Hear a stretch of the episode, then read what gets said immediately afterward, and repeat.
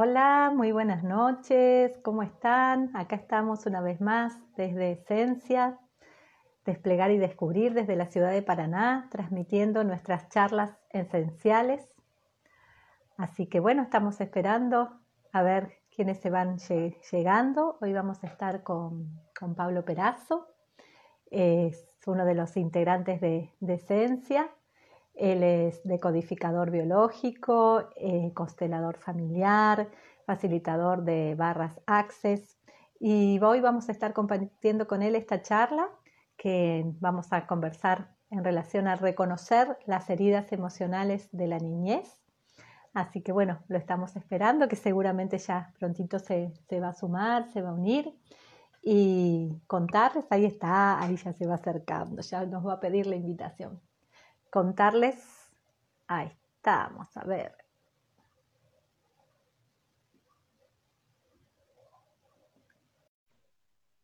Ahí se va a sumar Pablo, seguro.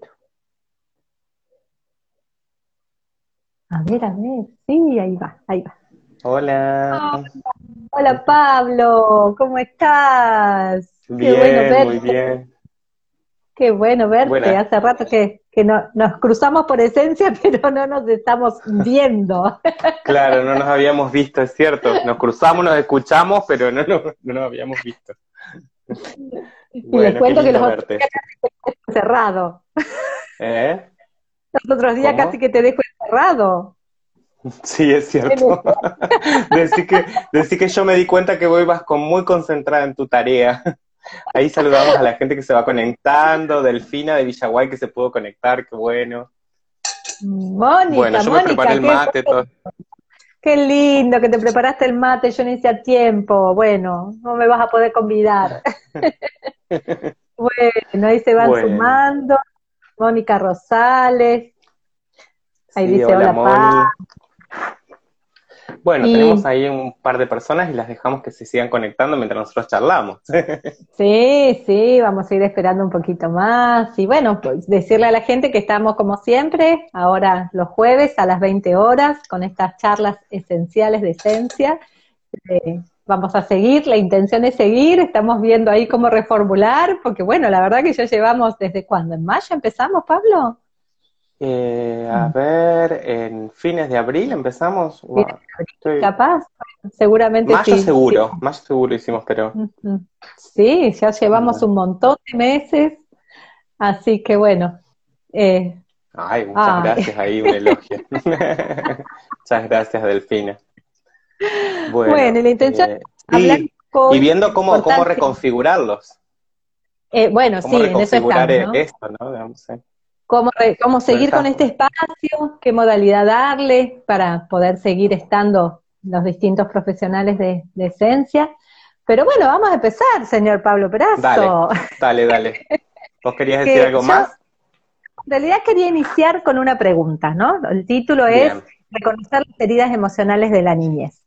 Y yo decía, bueno, para los que estamos más o menos en el tema, es como muy claro de qué se trata, reconocer los dolores emocionales y cuál es la importancia y todo eso. Pero me venían así como muchas palabras de, de, algunos pacientes que a veces me dicen, pero usted me va a llevar a la niñez allá porque yo no quiero ponerme a hablar de esas cosas, ¿no?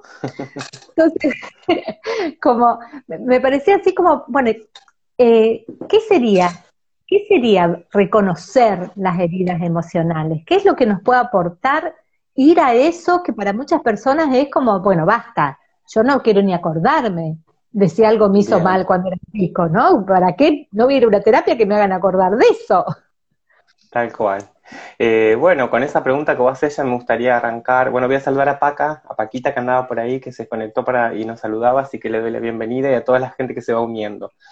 Eh, bueno, para arrancar, a mí me gustaría decir, em, a ver, cuando nosotros hablamos de heridas emocionales de la niñez, eh, estamos hablando claramente desde el lugar de adultos, ¿no? Eh, en el sentido justamente esto que vos estabas diciendo, para nosotros es, para nosotros los que trabajamos en este tipo de terapias, es como claro, ¿no? Eh, entonces estamos hablando desde un lugar de adulto cómo mirarnos a nosotros mismos, es decir, es como un punto de vista para trabajar el autoconocimiento y también para ver de qué manera nos relacionamos con nosotros mismos y con nosotros. Esto como un punto de partida. Quería enmarcar y encuadrar eso en el sentido de que, de que, digo, hay necesidades específicas que tienen los niños, los adolescentes y los adultos también, claramente, eh, que no vamos a hablar de las necesidades de los niños, que no estamos hablando de la niñez sí, pero no, digamos, sí, pero desde la niñez de aquel adulto, digamos, de este adulto que soy hoy. Eso es lo que vamos a hablar. Y cuando decimos reconocer, cuando vos decís reconocer, ¿qué quiere decir? Quiere decir poder aceptar, poder abrir los ojos frente a lo que me pasó y descubrir que detrás de eso, que hoy todavía me duele, como vos decís, eh, no quiero ir hacia ahí o no quiero ir hacia ahí porque me dolió. Si te dolió y no querés ir, claramente no vas a ir porque nuestro cerebro, nuestro inconsciente tiene un montón de recursos y estrategias para el olvido, para las barreras, para, para las lagunas, para un montón de persianas que se activan automáticamente. Ahora, si vos empezás en un trabajo terapéutico, que esa es otra de las cosas que, que, yo quería decir también al arrancar, que es muy importante hacer un trabajo de psicoterapia, un trabajo de psicoanálisis, un trabajo de una terapia que una persona elija para empezar a verse como adulto o para, para sentirse acompañado, para, para, reconocerse, para validarse solo, que ya esas cosas que estamos diciendo tienen que ver con nuestra niñez. Porque si en nuestra niñez nos, nos validaron, nosotros también vamos a tener eh, ese lugar de poder autovalidarnos y validarnos solo frente a, las decisiones o, o proyectos que querramos encarar. Entonces, ese era el primer punto de partida que quería arrancar y decir, digamos, eh, poder decir que estamos hablando desde el lugar del adulto, que estamos mirándonos a nosotros como adultos y mirándonos como adultos a ver qué, qué tiene nuestro niño para decirnos. Hoy veía una frase re linda que decía, mm, eh, que decía, crecer, eh, que esa es otra de las cosas que, de lo que trata este, esta charla, digamos, crecer no significa, madurar no, significa ser serio, ¿no? Decía algo así como, madurar no significa volverse serio. ¿No? Sino que eh, como poder eh, encontrar eh, la responsabilidad, creo que esas son dos palabras importantes de esta charla, que son crecer y responsabilidad, ¿sí? Como para tenerla en cuenta, ¿no? Digo, vamos apuntando ahí las palabras principales, ¿no? Crecer. Cuando yo quiero crecer, puedo mirarme a mí mismo. Cuando tomo responsabilidad sobre mi propia vida, puedo mirarme hacia mí mismo y dejar de mirar a otros y echarle la culpa o, pedirle a otros que hagan cosas por mí, cuando en realidad si necesito ayuda las puedo pedir, pero como un adulto, ¿no? No, no esa demanda, eh, eh, a ver cómo sería, eh, sin fundamento, una demanda exacerbada, digamos. ¿Quién diría que yo estaría hablando de esto, no? ¿Sí? ¿Te acordás cuando empecé la terapia ya con vos? bueno, por eso también me parece importante poder... Me parece re importante por eso hablar de esto justamente y decía, ¿qué, qué, vivencia se ha atravesado para llegar a poder estar hablando de esto en este momento y justamente con vos, mira. Así que... hermoso, hermoso esos recuerdos, porque eh, en realidad es poder también ver eso que no tenemos límite para el crecimiento, eh, que siempre puedo crecer un poco más y, que tampoco hay, tampoco hay edad, ¿no? Es como que eh, muchas veces hay cosas que las terminamos resolviendo desde aquel niño. Muchas cosas. no hemos crecido eh, y no hemos acompañado a ese niño a crecer, digamos, y a, y a ver todo, todo lo que, de las posibilidades con las que puede tener hoy.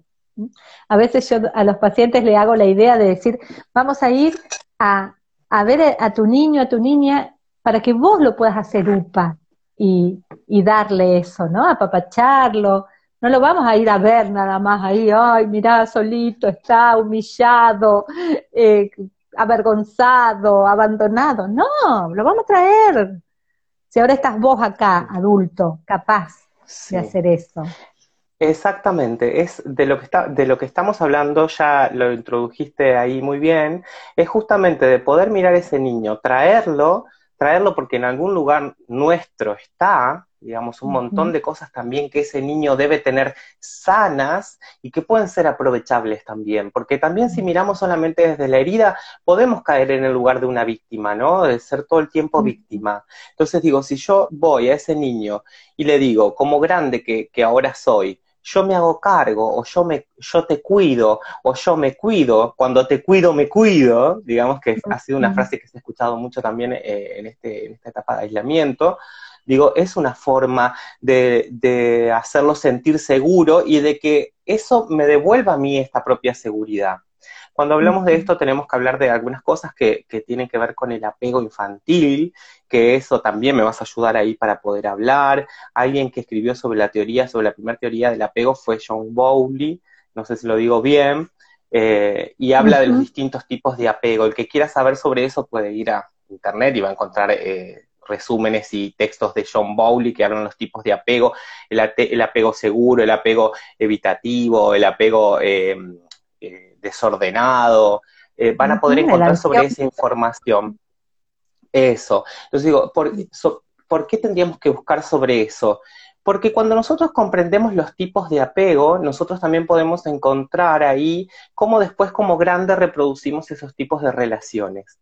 Porque si yo tengo un apego seguro con la persona que le tocaba cuidarme o criarme cuando era pequeño, seguramente yo voy a establecer una relación de seguridad frente a esa persona, de cuidado, de amor. Entonces ahí también, luego, cuando grande, reproducimos ese tipo de relaciones. Si bien claramente eh, no, no, vamos a hablar de esto como una situación matemática, no todas las personas somos iguales, ni esto que yo digo es una fórmula, eh, en el sentido que, eh, que sí lo que, lo, que, lo que permite es poder que cada uno pueda ir hacia ahí y encontrarse, ¿no? A ver, ¿qué, tipo de niño fui yo? Eh, si, no, si no tengo recuerdos, si todavía, no si todavía tengo esas persianas bajas, si tengo esas barreras, ¿qué tipo de niño fui yo? ¿Qué cosas me pasaron cuando niño? Cuáles me acuerdo, cuáles no me acuerdo, ¿sí? Entonces ahí poder encontrar eh, qué a ese niño le hizo falta para poder hoy mismo decir, hoy me hace falta lo mismo para que yo me vincule con otro adulto de esa forma. Sí, eso es una forma de poder mirar, de reconocer em, esto que decíamos de las heridas emocionales. No sé si quieres eh, agregar algo. Eh, sí. sí, sí, porque ahora que te escucho, inclusive me hace más sentido, eh, hay una investigación que no sabría ni siquiera citarla, ¿no? Pero que dice que gran parte de las personas reaccionamos emocionalmente, eh, crecimos emocionalmente hasta los cinco años. Y que seguimos reaccionando hoy como niños de cinco años o menos. Eh, o sea, muchas veces nos encontramos, o me encuentro, ¿no? Porque tampoco me voy a hacer la que no, con reacciones emocionales, o decir, me enojé y no te hablo, ¿no? que, o, hago una pataleta porque algo que no me gustó, que che, che, che, y grito y hago el o huyo, o huyo, ¿no? O huyo, ¿no? Entonces, son reacciones emocionales de niños. Sí, exactamente. Ahí cuando vos, cuando vos traes eso, a mí me das pie para hablar, por ejemplo, desde la mirada de la biodecodificación, podemos decir esto claramente digamos, ahí, ahí decía sobre la teoría de John Bowley, para poder entrelazar todo, decía que había, eh, que tenía dos objetivos. Uno es que tiene el, fundamento biológico que, que, justamente da esto, ¿no? El de la supervivencia. El apego sirve para sobrevivir. Nosotros somos mamíferos, somos animales y somos mamíferos, y de los animales somos la cría que más necesita apoyo y cuidado. ¿Sí? Para, estar, para ser independientes. Y vos estabas hablando recién de cinco años, pero hay gente, hay niños y adolescentes que necesitan mucho más de tiempo para poder crear su propia emocionalidad. Incluso vos podrás también decir, digamos, hay adultos que, que llegan al consultorio y también eh, necesitan esa, eh, desapegarse un poco de esa narrativa de esa madre o de ese padre que estuvo muy cercano, digo, porque es una narrativa o sea, yo vivo lo que yo, lo que yo viví, pero a través de lo que me contaron. Y cuando uno es adulto tiene que empezar a, contarse su propia historia, ¿no? A contarse su propia narrativa. Hay, hay, algunas cosas que dice Mía Astral que me gusta mucho eh, tomarla, que es, eh, ella es astróloga y coaching, y ella habla de, canalizar mi adulto responsable. A ver, ¿qué, qué querría mi adulto responsable? Como que conectar con esa figura de adulto responsable. Digo, eso es, es mirar hacia, hacia el niño y no reaccionar como un niño de cinco años. Digo, no, no es algo de acá, no lo estamos diciendo ninguno de los dos, creo, porque es nuestra, nuestra mirada, no es mirar al otro y no mirarnos, sino que justamente estamos diciendo, bueno, hemos atravesado situaciones en las que nos hemos visto así, y poder decirles a ustedes también, se, han visto, se han encontrado reaccionando de una forma automática, ¿no? Como si fuera un programa de supervivencia, de huir o, enojarse, ¿no? Frente cuando algo no sucede como yo quiero que suceda, en vez de generar y ir y decir que era lo que yo quería, me voy o, reacciono o grito o, Saco, no hablo. obstáculo. Exactamente. Bueno, entonces... Eh, Quizás poder decir qué es el apego, ¿no? Porque por ahí estamos usando una palabra que, a lo mejor no todo, no todo el mundo lo conoce, la conoce, me, parecía, ¿no? Que bueno, es ese, vínculo, eh, eh, e, esa relación afectiva que el niño genera con esa persona que está eh, principalmente a su cuidado y que eh, ahí me agarra el feminismo, ¿no? no necesariamente tiene que ser la madre, o eh, tampoco necesariamente tenemos que tener una única figura de apego, pero sí es necesario tener a alguien, uno, dos personas que estén realmente disponibles emocional, afectiva y materialmente para, para un niño, que que desde que nacemos, como vos decías, nacemos con una gran indefensión, o sea, no somos capaces de defendernos y necesitamos hasta que nos sostengan en brazo mucho tiempo, ¿no? Sí, y ni de alimentarnos, que es otra función vital también. Claro, mientras que otros animales ya nacen caminando, otros mamíferos. Claro, sí, sí, sí.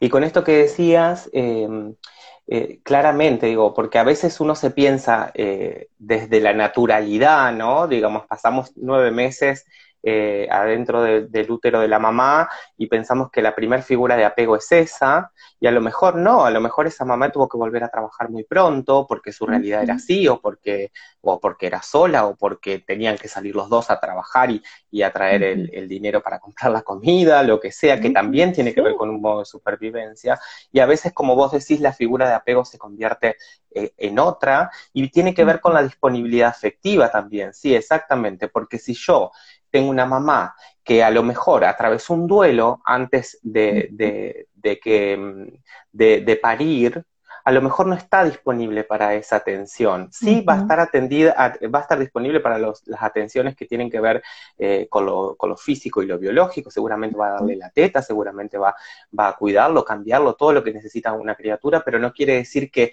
esté disponible emocionalmente para ese niño, y entonces ahí también en, en eso adquiere mucho sentido este, este apego, adquiere mucho sentido el tipo de apego que tenemos. Entonces cuando empezamos a hilar un poquito más finito en este tipo de, de cosas nuestras, mirándonos a nosotros mismos, es cuando empezamos a descubrir, ah, mirá, claro, mamá trabajaba todo el día, entonces venía de noche, entonces claro, capaz que la extrañaba mucho, entonces capaz que en las relaciones quiero que estén todo el tiempo encima mío, ¿no? Cuando está, ¿no? O capaz que, cuando está me enojo, ¿no? Porque está y no estuvo antes, que eso sería una reacción típica de un niño con un apego eh, desordenado o evitativo, ¿no? Digamos que, que, venga su mamá y que cuando, cuando está la mamá no, quiere estar con ella. No quiere estar.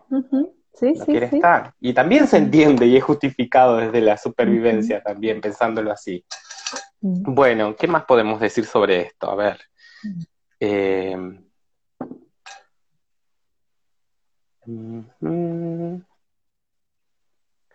bueno, podríamos también eh, pensar que hay un montón de gente que nos está escuchando, que está saludando, y decirles que vayan, eh, que vayan devolviéndonos su feedback sobre cómo se sienten con esto que estamos hablando. Algunas cosas ya han dicho.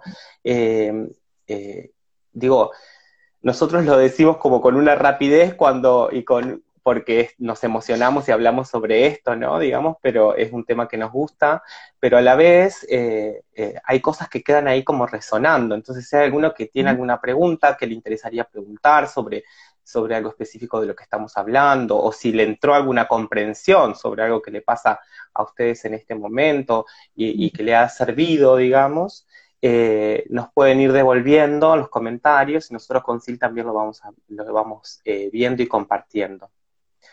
Y a mí siempre me gusta remarcar cuando hablamos de, de, de las niñeces que, que es sin, sin echar culpas, ¿no? Porque eh, muchas veces, seguramente me imagino mucha gente del otro lado, o se está pensando como mamá y papá de esos futuros adultos, ¿no?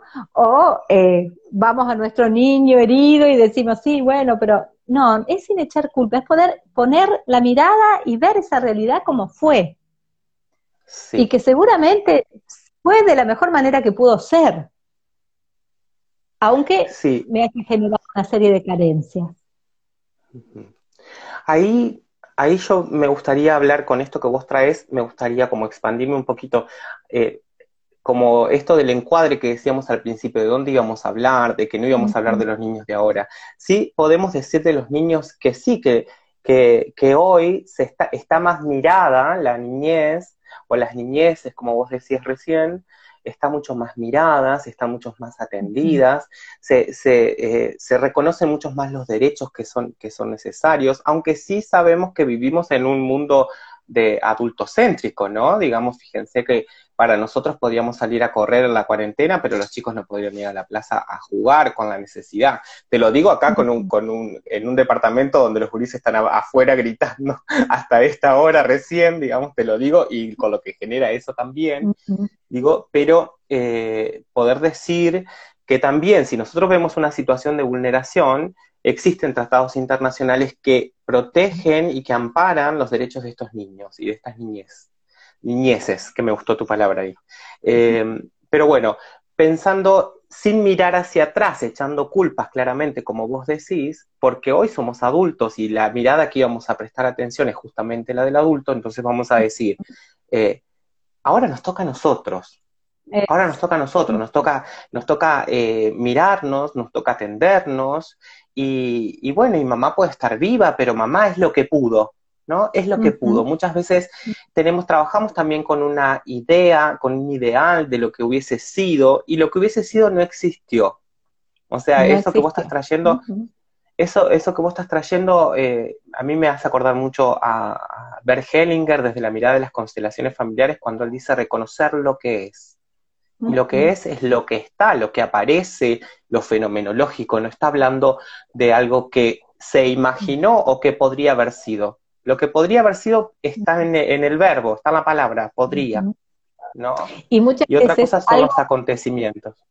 Algo que duele se transforma en sufrimiento simplemente por creer que entonces tendría que haber sido de otra manera, ¿no? Entonces, quizás algo que nos resultó doloroso es un dolor, pero el sufrimiento, ¿no? Que es esto tortuoso de que sigo reeditando el dolor, es por seguir creyendo que tendría que haber sido de otra manera. Y no sabemos cómo tendría, ¿no? esto es lo que fue. Y duele nada más, pero es seguir maquinándome. Ahí algunas personas dijeron cositas. Eh, Bien. Ahí yo voy a tomar igual antes de, leer lo que vos decías, que duele y nada más y nada menos, porque también justamente muchas de las cosas que se activan tienen que ver con el dolor, porque el dolor es el que activa muchos de esos programas, o también el, no sentir el dolor va acumulando de que ese dolor se vaya acumulando. Pero la decisión de quedarse en el sufrimiento es una decisión. Capaz que porque, porque mi sistema o donde sea se ha hecho así, pero digo, yo puedo dar el paso y decir, bueno, yo no quiero sufrir más. Y bueno, y tendré que quedarme sintiendo mi dolor un tiempo, el que sea necesario para darle lugar y atención a eso que, tengo que dejar de ver como algo posible cuando ya, ya pasó mucho tiempo. Hay personas que viven toda su vida pensando en ese ideal, en eso que no fue. ¿Sí? Y bueno, y se pasa una vida, así que bueno, siempre es un buen momento. Siempre es un buen momento para, para, empezar a mirarse. Sí que habías visto que decían, a ver. hay alguien que dijo que recién ahora, hace poco tiempo, pudo ser consciente del dolor que le generó la separación de sus padres cuando era niña.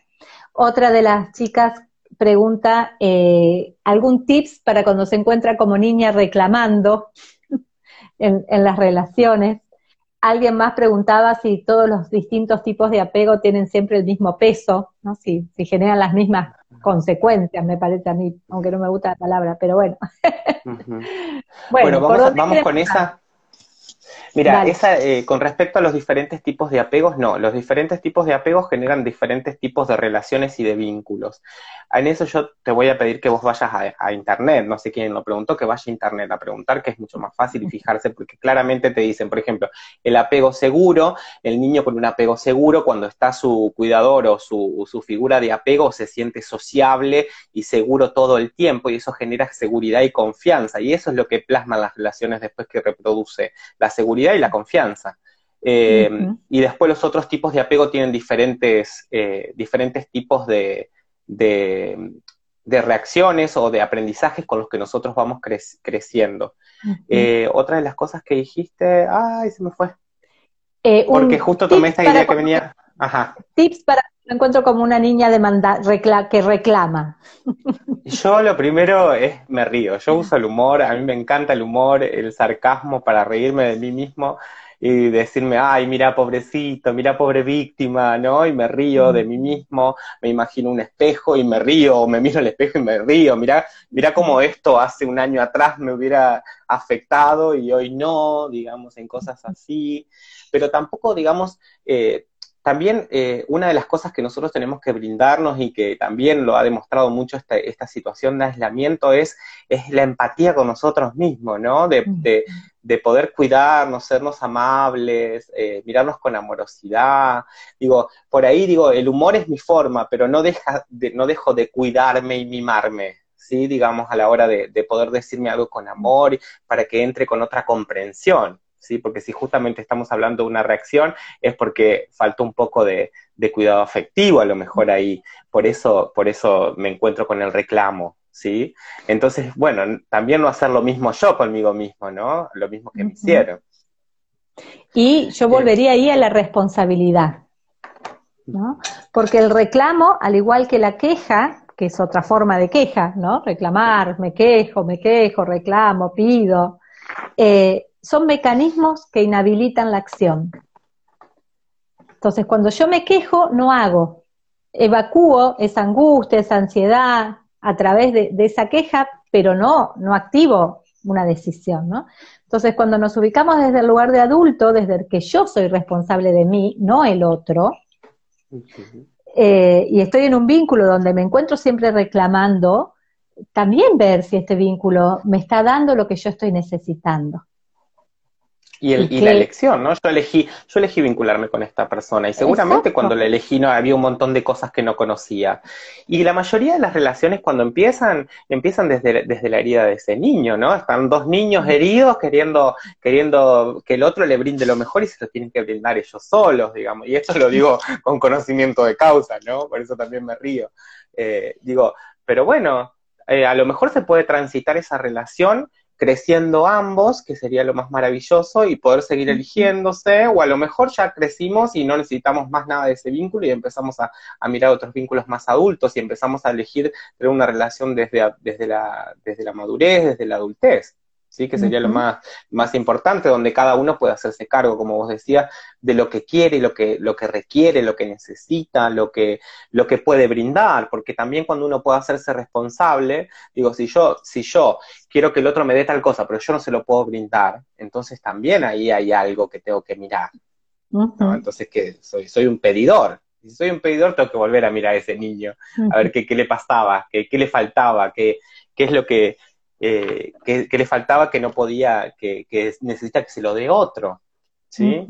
Había una pregunta acá que decía, eh, gracias chicos, excelente lo que nos están brindando, muchas gracias. Ahí ¿Cómo perdonar a MAPA?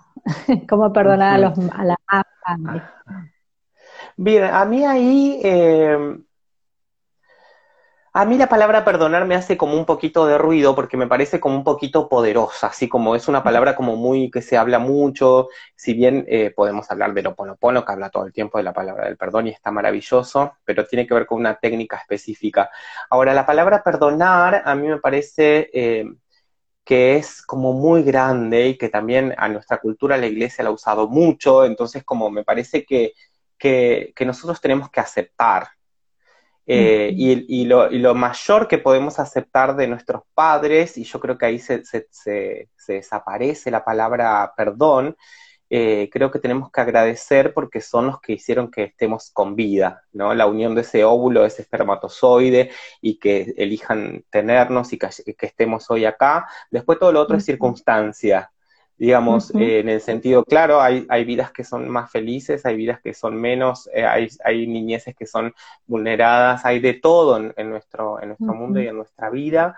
Eh, pero como decíamos hoy, si yo me quedo reclamando, me quedo enojado, me quedo eh, eh, enojado, porque estamos hablando de perdón, estamos hablando un poco de un enojo, entonces seguramente ahí hay algo que, ver con eso. Y en primer lugar, si yo empiezo aceptando que me hayan traído y que me hayan dado, me, dado me hayan dado la vida, que no es poco, que no es poco, creo que ahí empezamos a mirar ese perdón diferente, me parece.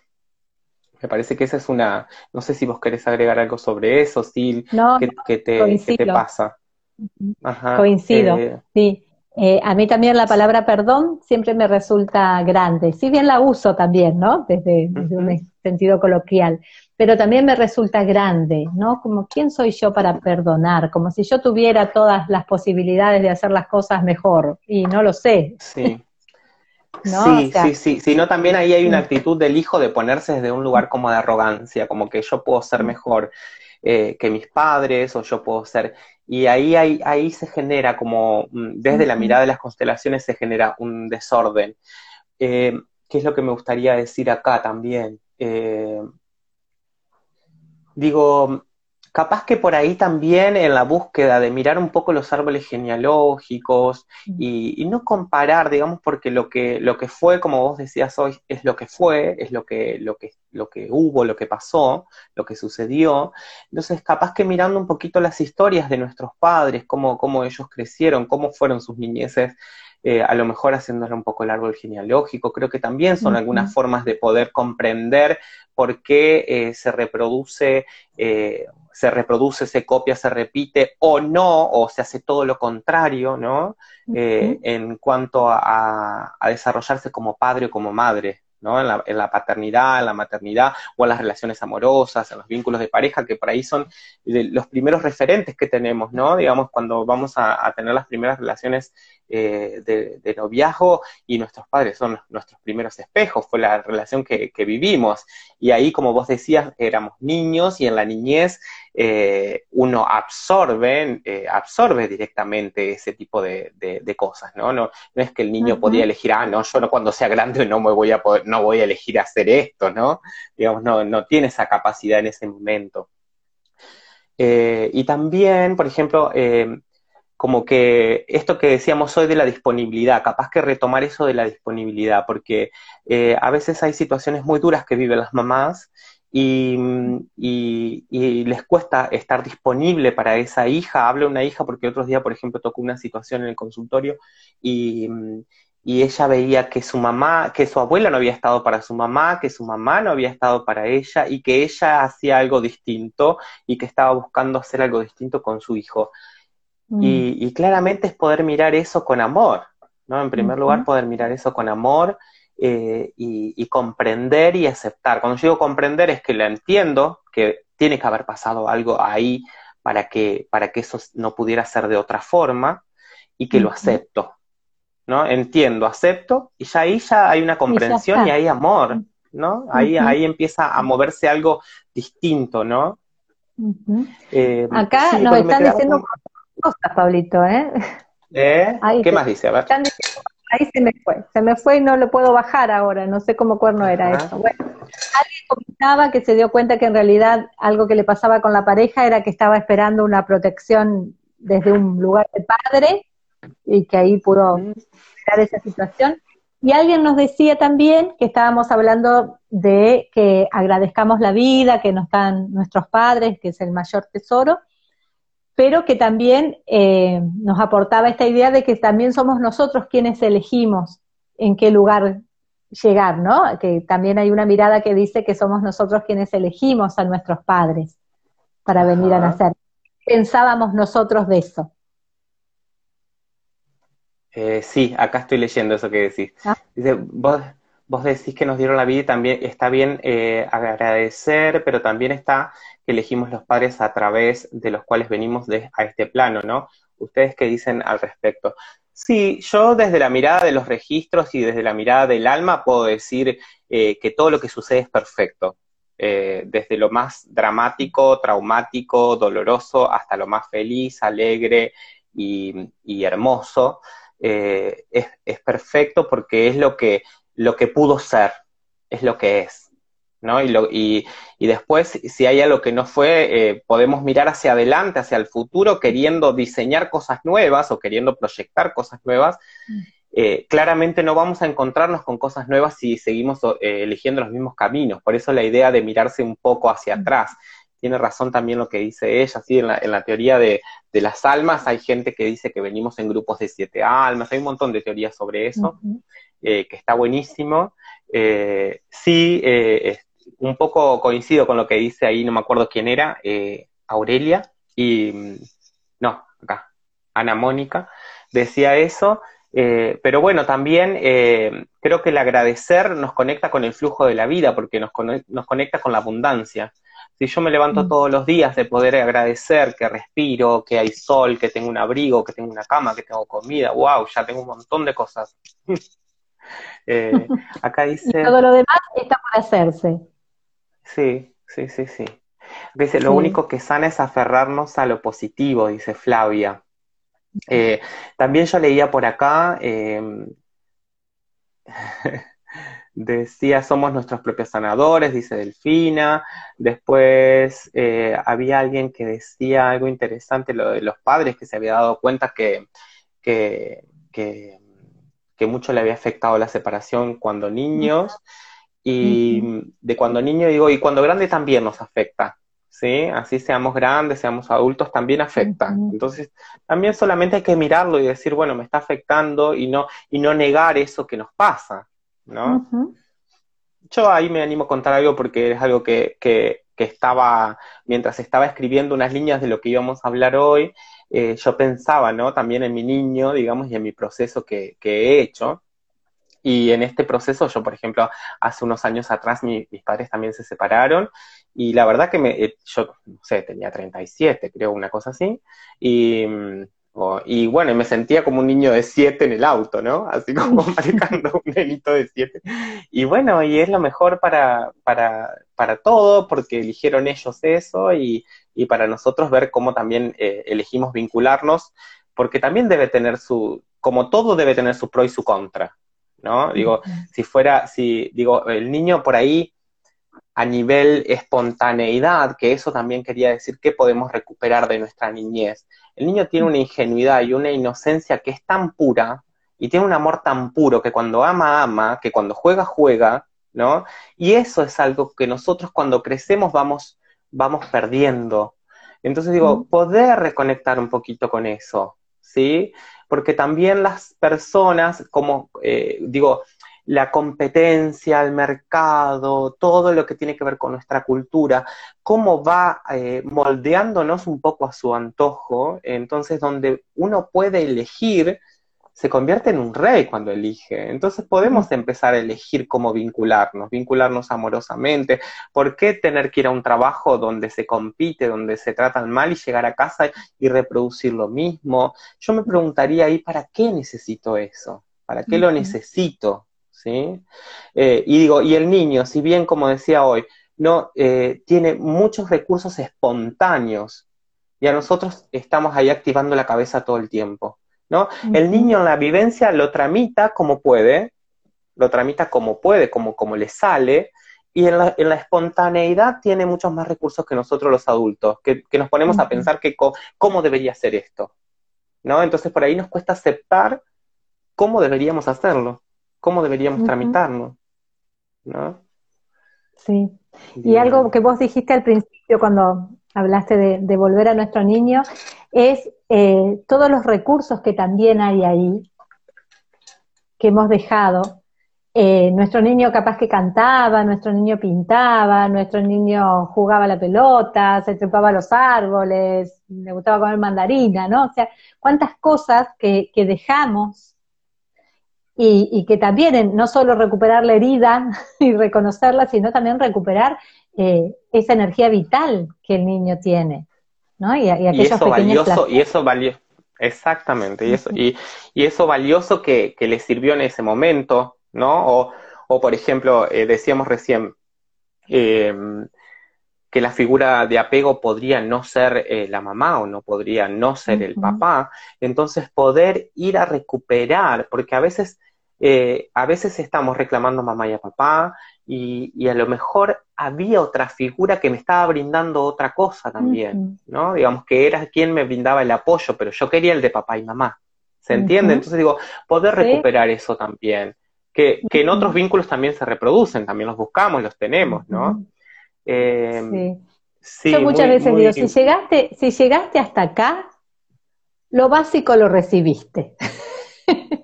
aunque no sea de mamá y papá, lo básico lo recibiste, a lo mejor de una tía, de una abuela, de, un tío, ¿no? Pero también abrirnos, como estabas diciendo vos, a ver eh, quiénes también nos, sostuvieron, quiénes nos, nos, brindaron otras miradas, quiénes nos dieron su apoyo de otra manera. Y a mí sí me parece importante, ya como desde otra mirada, eh, poder mirar que mamá y papá no pueden todo. De verdad, no cabe tanto en un en semejante dupla, ¿no? Eh, todo lo que un niño necesita, ¿no? Tenemos una cultura donde se materna y paterna en soledad. Y, y esto tampoco es lo propio de, del ser humano. Estar solos, una pareja sola, jovencita, con todos los miedos, las angustias, con un bebé.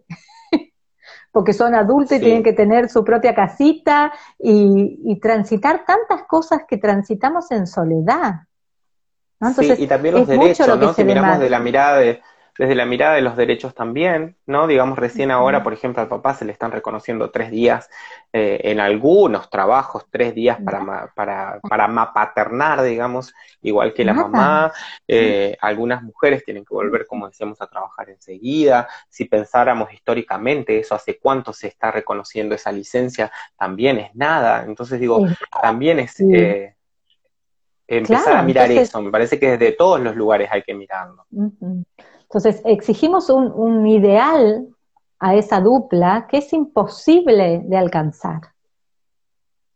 ¿no? Que, es imposible porque realmente la crianza de una criatura no puede estar en manos de nada más que la madre y el padre. Entonces, también abrir esa mirada, ¿no? Y, y, y si hubo otros partícipes, también recibirlos desde el amor, no solo desde la falla de mamá y papá y no pudieron, y si no hubiera sido por la abuela. No, qué bueno, qué bueno, porque esa es, esa es la forma en que podemos criar realmente, ¿no? El resto es siempre en carencia, es muy pesado. Eh, paternar y paternar en las condiciones que lo estamos haciendo. Y, que se, que se fue haciendo, ¿no?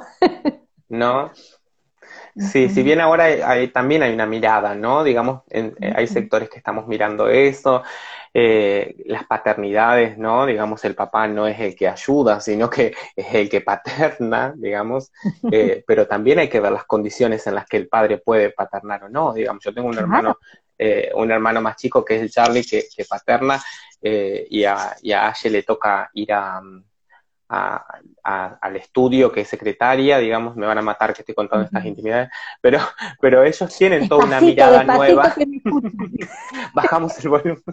Eh, o sea, ellos tienen toda una mirada nueva sobre la, sobre, sobre la paternidad y justamente eh, ellos tienen tres hijos y, y, los tres han sido criados diferentes, digo, y también se ve diferente las reacciones de ellos, digamos, esto que estoy hablando lo puedo ver ahí, con respecto con unos amigos que yo siempre dice una amiga que, que tiene mis ahijados y ella dice, y yo hago la maternidad compartida, digamos, que es esto que vos estás diciendo, porque es lo que, lo que necesitamos, porque hoy estamos pudiendo ver que las madres necesitan también un espacio eh, para poder estar solas, para poder seguir con su vida a la, a la par de que su niño sigue y saber que está seguro y que está cuidado. Y entonces todo eso también tenemos que poder crearlo y generarlo en nuestra, en nuestra vida, nuestra cultura, nuestra práctica cotidiana. Eh, es complejo, no, no mira solamente, no es algo que, que, porque nosotros miremos va a ser mágico, claramente. No, no, no. No, no, no. Bueno, yo yo hay algo que quiero decir, es como, porque acá estamos como haciendo, como contando, y a mí me gustaría como decir, bueno, a ver, ¿cómo podemos hacer? ¿Cómo podemos hacer para reconectar con nuestro niño? Acá decía eh, Lore, decía aceptar, agradecer, bendecir, dejar la queja y pasar de víctimas a protagonistas, eh, eligiendo cada día lo que queremos ser. Eso decía, que está buenísimo. Y lo ponemos como cierre la charla. Tal cual. Gracias. Sí, muchas gracias Lore que nos tiró esa frase, la verdad que es, maravillosa.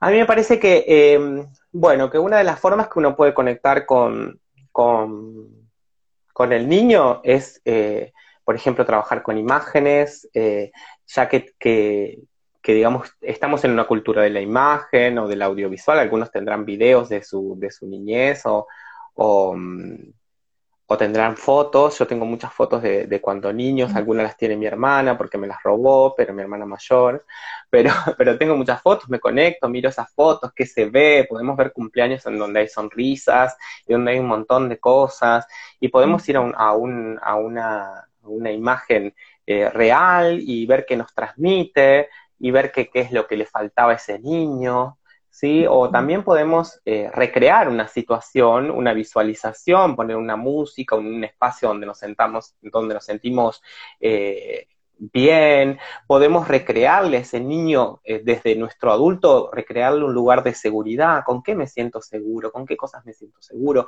y generar una, un, un, espacio de seguridad en mi, en mi habitación. Seguramente mi habitación es es lo que me hace sentir más seguro porque es donde duermo, donde estoy cómodo. Entonces digo, generar ahí un lugar de seguridad y poder conectar con ese niño para que se sienta seguro en el lugar donde el adulto se siente seguro. ¿sí? Entonces como ir brindando esta, este ida y vuelta entre, entre ese niño que a lo mejor necesitó otras cosas que no había en ese momento para poder desarrollarse como el adulto que es hoy. Eh, también puede ser, bueno, seguramente en Internet hay un montón de visualizaciones. Yo ahora el, mes que viene voy a estar dando un taller que eh, yo le puse de sanación del niño interior, pero en realidad es esto, ¿no? Reconocer esto que nos conforma, digamos, porque también eh, es, es, es, esto que venimos diciendo desde que empezó la charla, ¿no? Reconocer y aceptar, poder verlo y aceptar, ¿no? Y, y generar nuevos recursos desde ahí no sé, escribirle una carta, por ejemplo, ¿no? Digamos, eh, y poder eh, rescatar en esa carta qué cosas le servía a la niñez, esto que vos decías de que si pintaba, si jugaba, si saltaba, poder conectar con esas, eh, con esas acciones, con esos dones que nos devuelva hoy eh, una energía vital y una energía de, de estar eh, conectados, conectados con nosotros mismos. Me parecen un montón de ejercicios y recursos que cada uno puede ir conectando y, haciendo el suyo, digamos, ¿sí? Hay muchos comentarios, Paulito, ¿eh? Nos hemos metido en un tema. Eh, yo no los, a ver si los alcanzo a ver. Acá dicen, cuando uno logra romper con viejos patrones de los padres, ¿Cómo hacemos después para poder continuar en ese mismo círculo que es la familia? Bueno, yo ahí, con mucho amor, le voy a decir que si ella rompió algo, que lo repare ella. Entonces, con eso me río para, para hacerte enojar, seguramente esa niña se va a enojar, pero eh, nosotros no necesitamos romper con los patrones de los padres, sino que necesitamos verlos, reconocerlos, aceptarlos y ahí poder elegir eh, lo que hacemos nosotros para generar nuevos programas o patrones y, estar en consonancia con esos que estuvieron antes, que fueron como pudieron ser. ¿No? Y sí, claramente como adulto también podemos elegir y decir, eh, ir a la casa de papá y mamá me genera malestar, siempre delante de los padres somos niños, pero no niños de niños, sino que somos los más chicos, porque vamos a ser siempre hijos frente a nuestros padres. Así tengamos hijos y ellos nos tuvieron nosotros y nosotros tengamos otros hijos, siempre vamos a ser hijos. Entonces frente al padre somos menor. Eh, entonces ahí hay que reconocer también eso que tiene, que siempre cuando nos viene papá y mamá y, volvemos a ser ese hijo, Entonces, digo, pero también el hijo puede poner sanos límites, ¿sí? Pero sanos límites no, no, no, tiene que, no tiene que ver con querer decirle a papá qué es lo que tuvo que hacer, porque ahí hay un desorden bastante interesante si yo le digo a mi papá lo que tiene que hacer. Estamos hablando desde adultos, entonces yo como adulto puedo decir, lo veo una vez a la semana porque me hace bien, o, un domingo cada 15 días. Yo puedo elegir eso porque es mi vida, si soy adulto, ¿no? Entonces, no es que yo tengo que, eh, que tengo que encajar. Y después, cuando yo puedo reconocer que lo que yo elijo es lo que yo elijo, también eh, eso de ser la oveja negra, que hay un montón, somos un montón, un montón es las ovejas negras, pero digo, eh, empezar a quedarnos en los lugares que nos hacen bien también. ¿No? Entonces, si yo me quedo en el lugar que me hace bien, no voy a tener el reclamo que venga del otro lado, que a lo mejor es para su papá en vez de para el hijo, digamos, el reclamo que venga no me va a afectar directamente, si esa elección está, está bien clara desde dónde viene, ¿no? Y no necesitamos romper con nada, al contrario, necesitamos unir, abrazar, amar. Ponerle más amor a esa mirada, más comprensión. Sí. Sí. Y sí, yo también agregaría que cuando me quedo esperando que mis padres acepten algo que yo hago que es muy distinto a lo que ellos hicieron, me quedo también desde un lugar de niño, porque es desde un lugar de ilusión. ¿Cómo van a, aceptar algo que está yendo desde un lugar tan distinto a lo que ellos sostienen como su verdad? Y no, no lo van a poder y lo cual no quiere decir que yo tenga que dejar de hacerlo, ni, sino simplemente correrme, ¿no? De, ese lugar, cuando ellos puedan venir, no, pero esto, bueno, correrme, porque seguir esperando que, que, lo vean bien, también es desde una ilusión. Sí, sí, sí, sí. Es, sigue siendo ese niño que está esperando que lo mire, ¿no? Eh, esto que vos traes a mí me gustaría agregar. Perdón. Y es fácil decirlo desde acá sentaditos, ¿eh? Por supuesto. Hay que, por supuesto. Hay que en el domingo familiar. Sí, sí, sí, que a lo mejor una palabrita, que, para, que a lo mejor una palabrita nos afectó y nos resonó y nos retocó. Bueno, ¿y qué hago en ese momento? Me abrazo solo, me cuido, me cuido yo, ¿no? Digo, ay, mira cómo me dolió esto todavía. Esa es una forma de reconocerlo y de aceptarlo de poder reconocer qué es lo que me está afectando frente a esas relaciones y qué fue lo que se dijo. Porque a veces las cosas que se dicen, digo, yo pienso, eh, hoy también pensaba mientras estaba escribiendo algo, eh, pensaba en que como eh, hay padres que antes decían, no te va a querer nadie. No, ¿cómo que no te va a querer nadie? Pobrecito, ¿no? Pobrecito ese niño, si no lo va a querer nadie. y imagínate si eso te queda grabado en el inconsciente ahí y opera, opera cuando grande, cómo cuando pensamos. ¿Cómo te queda grabado en el inconsciente? A fuego, lo que hay que trabajar para sacar semejantes frasecitas. Pero Exactamente. bueno, es el trabajo de adulto que nos toca. Exactamente. Y, mm, quería agregar algo de esto, como por ejemplo, desde la mirada de la psicogenealogía, de la mirada sistémica. Eh, Ay, Pablito, también que veníamos. No te nos cortes, Pablo. Vamos a esperar a ver si, si reconecta. Hoy que no habíamos tenido ningún problema con internet. Vamos a ver. Ajá, y dicen, sí, es verdad, sí decían antes, caro, sí. A vos. amor y comprensión. Mi amor, se cortó, te quedaste ahí en, en stand-by un rato. Ah, ah, yo te veía vos que hacía, no sabía si eras vos o yo. Bueno, lo que decía es que desde la mirada de la psicogenealogía eh, y, de la, y desde la mirada sistémica, cuando yo hago algo muy diferente, eh, sí puedo sentir que me separo, ¿no? Digamos, le pasa a muchas personas, por ejemplo, con algo, con, con algo que no tiene que ver con el maternal, para correr el tema, eh, que puede ser con terminar una carrera, estudiar, estudiar, por ejemplo, el único que va a, va a tener un título universitario cuando la familia nadie lo tuvo y se siente que hace algo diferente y es algo que está bueno hacerlo diferente porque está bueno que tenga su título y su carrera y, a la vez se siente que, la mirada es muy diferente. Entonces, eso va a existir, lo que hay que hacer es mirar para atrás con amor y volver a mirar hacia adelante. Miro para atrás con amor con cómo se hizo y, fue como se pudo y miro para mi propia vida y miro para adelante. Y ahí elijo. En mi propia vida puedo elegir cuando tomo la responsabilidad del adulto. ¿no? Exacto. Esa palabrita que dijiste al principio. que hoy, donde estamos, somos nosotros responsables, ya no ellos. Somos nosotros. Ah, eh, bueno, mucha gente saludando, muchas gracias. También acá Negra Luna decía, yo creo que el comienzo es mirar y tratar que ese pequeño interno con amor, desde ahí todo puede suceder, claramente. Mm. Así que me parece hermosa esa frase para cerrar. Eh, creo que, nos expandimos como por, muchas mm, ramas, que está buenísimo. Y tenía un poco de miedo al principio.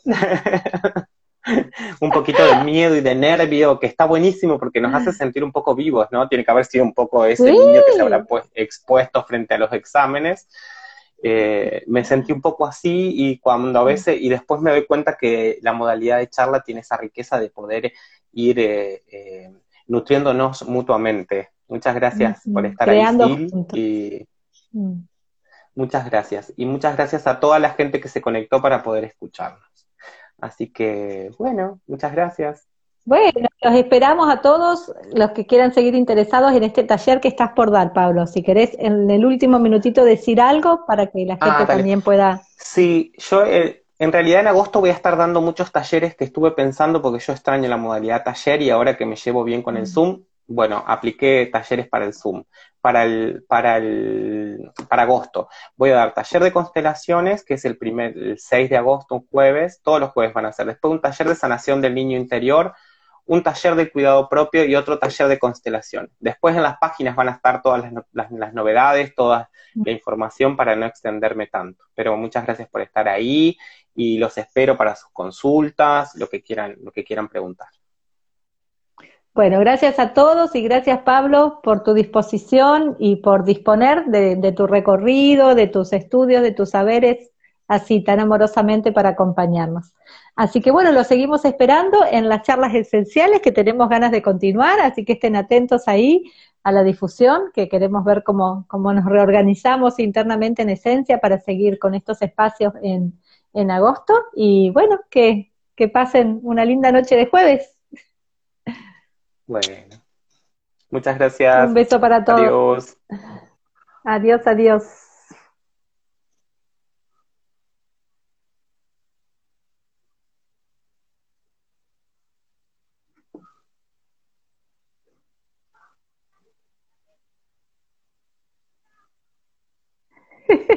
No puedo pagarlo.